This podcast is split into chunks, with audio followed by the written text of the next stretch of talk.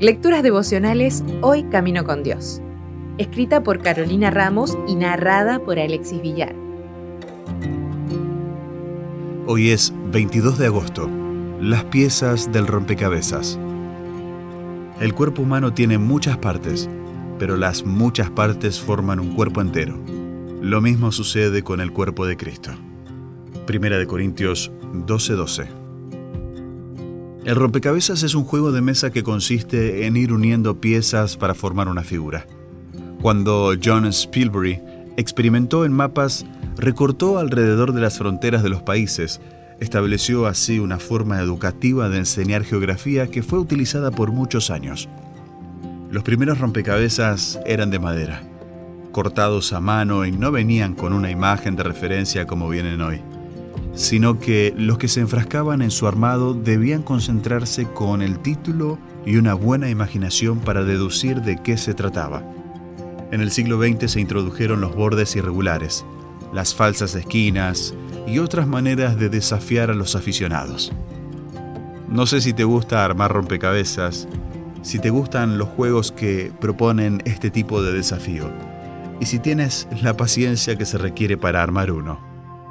El rompecabezas más grande del mundo tiene 1.141.800 piezas y mide 20 por 30 metros. 15.000 personas lo armaron. Se trataba en realidad de 4.000 rompecabezas, con diferentes paisajes, animales y mapas, que finalmente se unieron y fueron llevados a la plaza mayor de la ciudad, en Ravensburg, Alemania. Tú y yo formamos parte de un gran rompecabezas.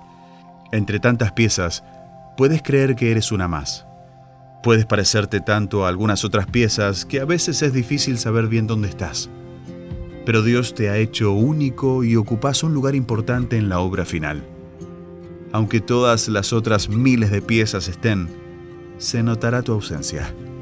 En Consejos para la Iglesia dice, Así como los diferentes miembros del organismo humano se unen para formar el cuerpo entero y cada uno cumple su parte obedeciendo a la inteligencia que gobierna el todo, de la misma manera los miembros de la Iglesia de Cristo deben estar unidos en un cuerpo simétrico, sujeto a la inteligencia santificada del conjunto.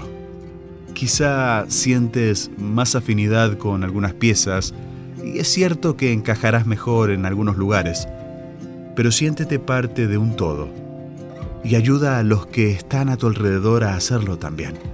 No tenemos una imagen concreta del cielo, pero sabemos que fuimos hechos a imagen de Dios y Él nos ayudará a formar la imagen final.